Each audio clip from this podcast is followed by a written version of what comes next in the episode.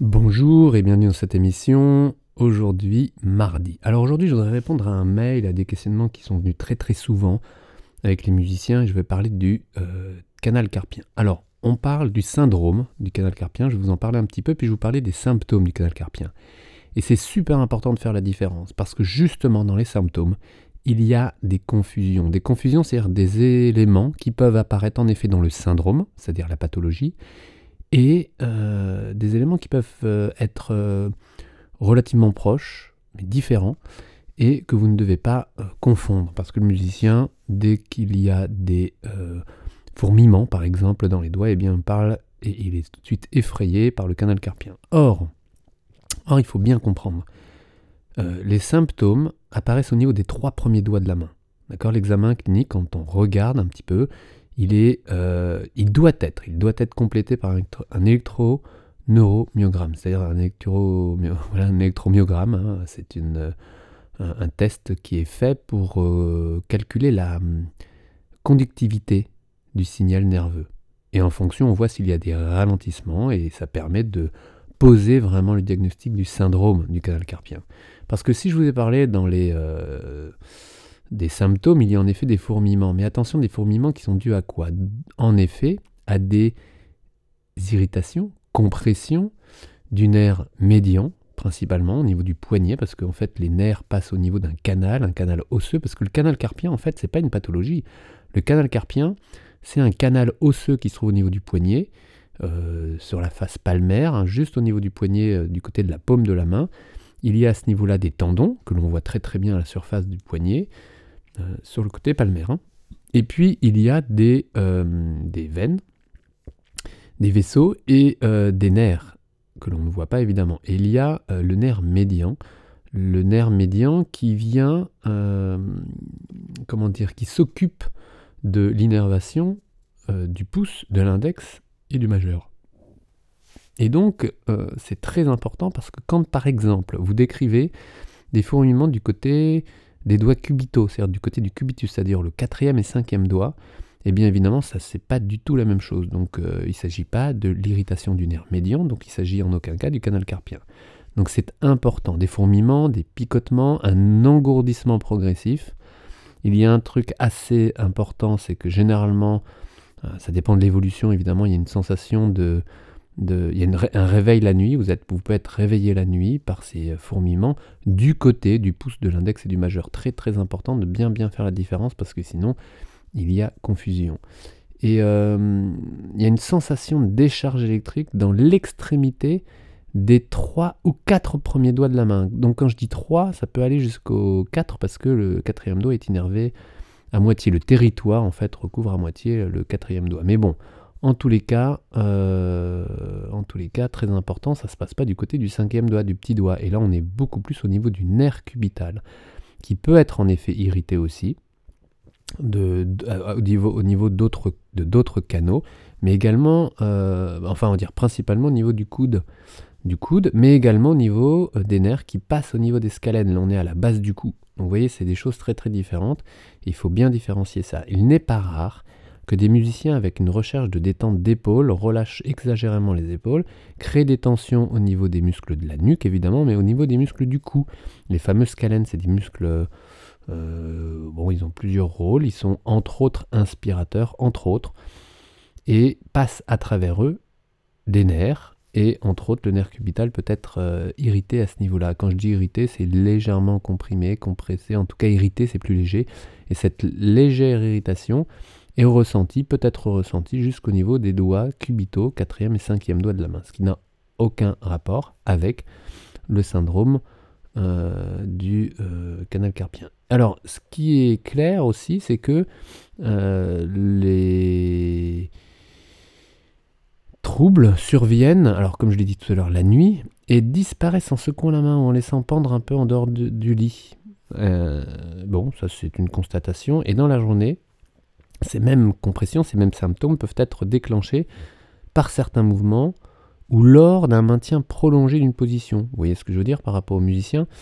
Euh, Et euh, il en est absolument euh, identique pour les problèmes d'irritation du nerf cubital au niveau du coude ou au niveau des scalènes au niveau du cou.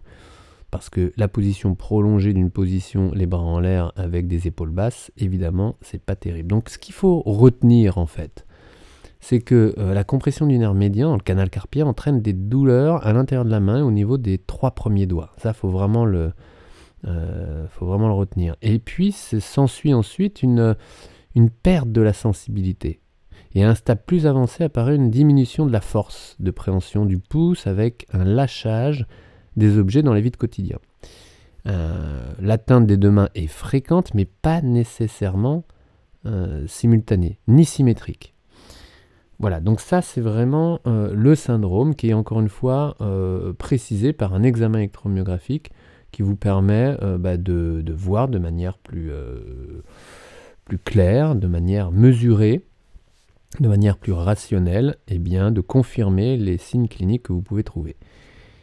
Ce que j'ai envie de dire, c'est que euh, il est important en effet que vous soyez clair dès le départ, d'abord pour ne pas vous inquiéter, ensuite pour avoir la bonne action, c'est-à-dire entre euh, en effet vérifier euh, ce gène, cette gène et le vérifier de manière médicale avec votre médecin qui va vous prescrire un électromyogramme et qui va pouvoir faire le nécessaire, avec d'autres troubles qui sont pas similaires justement mais que le musicien peut confondre et qui aurait des conséquences complètement différentes, ou en tout cas des, euh, des actions et des, et, des, euh, et comportements complètement différents. Et là, je pense vraiment au travail au niveau des épaules et au niveau euh, du coude. Le coude, c'est une articulation dont on parle peu. C'est une articulation qui doit absolument être libre dans n'importe quelle technique, du piano aux musiciens archers, à tous les vents qui portent leur instrument.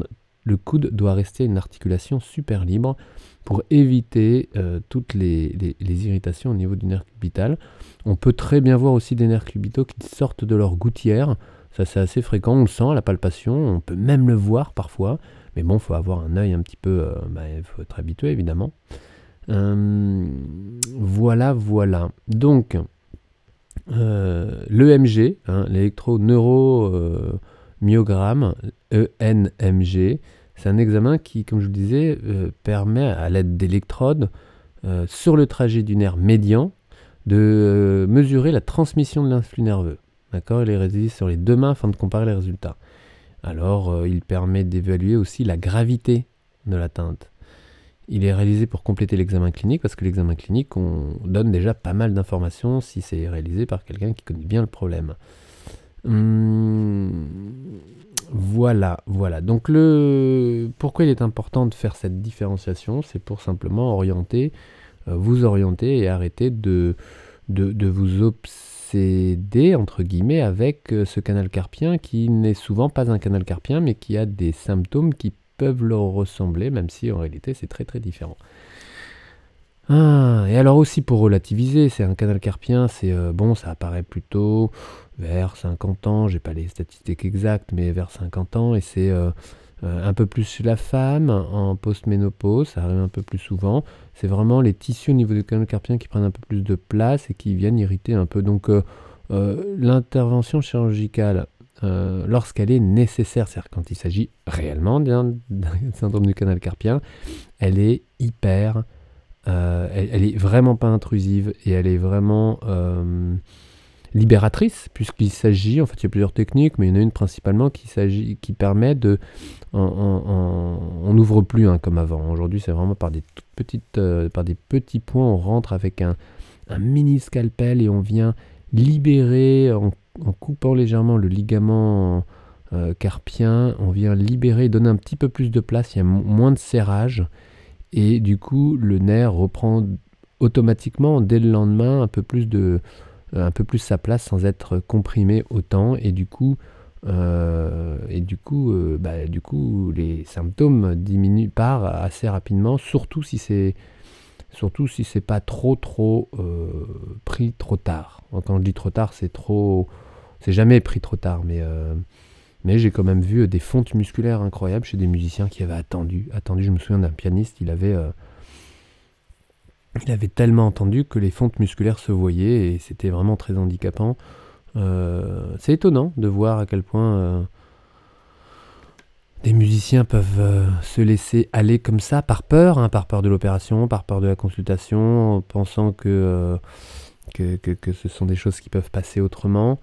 bon, en tous les cas, en tous les cas, c'est pas un syndrome qui est très grave, c'est un syndrome qui est assez fréquent. Et il y a un facteur génétique évidemment. le risque, comme je le disais, c'est que si on attend trop, c'est que le nerf soit un peu endommagé. Euh, euh, qu'il y a des troubles de la sensibilité tactile, ça c'est hyper important, des hypoesthésies qui vont déranger en fait ou modifier vos perceptions de musicien et ça aussi c'est super important parce que euh, il est important de ne pas déranger ça et puis des troubles de la motricité avec une force musculaire qui diminue surtout au niveau du pouce et ça encore une fois c'est gênant quelle que soit votre technique instrumentale et votre instrument le pouce a besoin de garder sa tonicité et quand il perd de son tonus par une atteinte euh, nerveuse comme ça, eh bien c'est euh, risqué parce que vous risquez de désorganiser votre main et donc votre technique insidieusement comme ça. Euh, si quand bien même vous êtes un peu gêné par par exemple les les, les, les, les tremblements, les, comment dire, les, les fourmillements ou les picotements, eh bien, ce qui est encore plus gênant et c'est insidieux, c'est que vous désorganisez un petit peu votre, euh, vos équilibres musculaires et donc votre technique, votre technique instrumentale. Vous risquez de la déséquilibrer. C'est ça qui est presque le plus gênant pour vous, musiciens. Et c'est pour ça que parmi les musiciens les plus, les plus j'ai dire robustes, non, les plus durs à la douleur, ils laissent passer le temps, un peu trop longtemps, et sans s'en rendre compte, ils se désorganisent. Et ils risquent de se faire mal autrement. Tout simplement, par exemple, en sursollicitant les muscles, par exemple, euh, le muscle des doigts euh, qui s'insère au niveau du coude, aussi bien au niveau de la face euh, antérieure que postérieure, donc de créer des inflammations, de créer de... Puis avec une douleur comme ça, avec une peur que ça se passe au niveau du poignet, d'aller chercher plus de relâchement du poignet. Bref, tout plein de comportements, de conséquences de comportements qui sont pas terribles. Qui sont pas terribles et... bon, et lorsque l'atteinte du nerf est trop importante, lorsque vous avez trop attendu, ben, la récupération même après le traitement, peut être un peu longue et même parfois incomplète, ce qui est très gênant. Voilà, donc faut dédramatiser le canal carpien, c'est fréquent, on l'entend souvent, c'est souvent mis un peu sur n'importe quoi, les musiciens disent ah, ça doit être mon canal carpien, euh, c'est pas sûr, c'est pas sûr, donc euh, oui, c'est possible, mais c'est pas sûr, c'est pour ça qu'il est important de vérifier. Voilà, je voulais faire ce point pour essayer d'éclaircir un peu la donne. Euh, n'hésitez pas évidemment d'en parler à votre médecin, de consulter pour, pour éclaircir. Euh, en précisant que vous êtes musicien, je crois que ça, vous ne, vous ne l'oublierez pas. Et euh, du coup, d'avoir les bonnes, les bonnes directions, les bonnes euh, propositions au bon moment. Voilà. Donc, c'était un petit peu un sujet un peu médical. C'était à entendre et à intégrer parce que c'est important. Même si ça ne vous concerne pas, ça peut concerner des collègues ou des amis. Donc, n'hésitez pas. Je vous souhaite une belle journée et on se retrouve demain pour des sujets encore différents. À bientôt. Ciao